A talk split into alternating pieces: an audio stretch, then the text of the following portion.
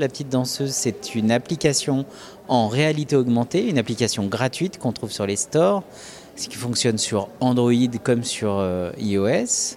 Et donc euh, cette application est distribuée par France Télévisions et on l'a faite avec la société de production Lucid Realities et le musée d'Orsay, avec euh, l'autrice qui s'appelle Marie Cellier. Nous sommes promenés tous les deux dans le musée et on a réfléchi à ce que pourraient faire les enfants en réalité augmentée avec euh, cette si belle matière qu'est la matière du musée. On a trouvé une protagoniste, une héroïne, euh, si jeune et si fougueuse, qui s'appelle donc euh, La Petite Danseuse d'Edgar Degas. Et nous demandons à l'utilisateur de la faire sortir de sa boîte. Elle va rentrer dans des différents tableaux. Alors pour ce faire, on a eu recours à la motion capture. On a travaillé avec la société Big Company qui se trouve à Lyon, qui est une société euh, spécialisée dans la 3D et la motion capture.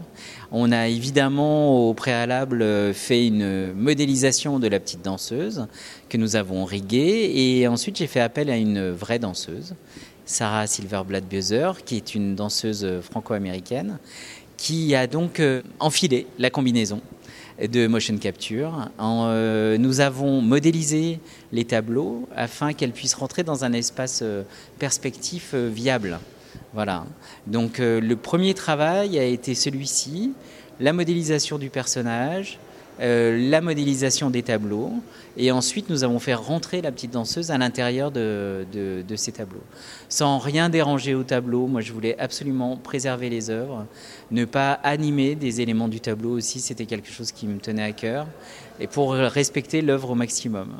On a écrit des dialogues, et donc on lui a fait interpréter euh, un jeu avec les différents protagonistes euh, du tableau pour réussir à faire euh, en sorte que la modélisation et que le personnage soit dans le bon espace perspectif, ce qu'on a fait, c'est qu'on a fait des projections à l'aide de vidéoprojecteurs, de zones dans lesquelles le personnage ne pouvait pas accéder ou au contraire rester.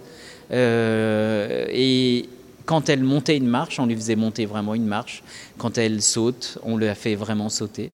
En fait, on travaillait en plan séquence mais dans un espace dans lequel euh, tout était possible. Toutes les caméras étaient envisageables, puisque c'est l'utilisateur qui se déplace avec son device et qui permet le point de vue. Voilà, on a aussi travaillé avec euh, la RMN, la Réunion des musées nationaux, pour euh, modéliser la maquette de l'Opéra Garnier, parce qu'à un moment, la petite danseuse rentre à l'intérieur de la maquette, et donc on a procédé à une photogrammétrie qui a permis de d'élaborer et de reconstituer euh, la maquette de l'Opéra Garnier et elle évolue dedans, c'est assez magique. Donc euh, la petite danseuse va rentrer dans le tableau de la Pie, de Monet, dans le tableau de Gustave Caillebotte, Les Raboteurs de Parquet, dans donc des tableaux très connus, certains très connus du musée d'Orsay et d'autres beaucoup moins connus, euh, qui nous ont permis aussi de, de montrer qu'il y avait des œuvres un peu secrètes au musée notamment les Danaïdes, qui est un tableau incroyable de Sérusier. Pour mettre en volume le tableau, en fait, ce qu'on fait, c'est qu'on utilise euh, le, procédé de l'anamorphose, c'est-à-dire que le tableau est un seul point de vue, finalement. C'est un point de vue d'un regardeur. Donc, ce qu'on fait, c'est qu'on a mis la caméra face au tableau et on a essayé de trouver le bon rapport optique, en fait, euh, de la personne qui regarde le tableau. Et une fois qu'on a mis ça en place, on a créé les plans perspectifs.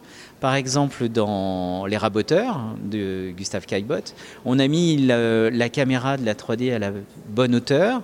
Ensuite, on a recréé le plancher et on a déterminé les trois hommes dans quelle zone ils étaient particulièrement. Et nous avons pu après la faire évoluer dans ce monde qui était donc un monde euh, quasiment réel pour, euh, pour la danseuse. Donc une fois que les tableaux étaient découpés dans différents espaces perspectifs et que nous avions réalisé la motion capture, on a fait évoluer donc le personnage euh, dans, dans cet espace.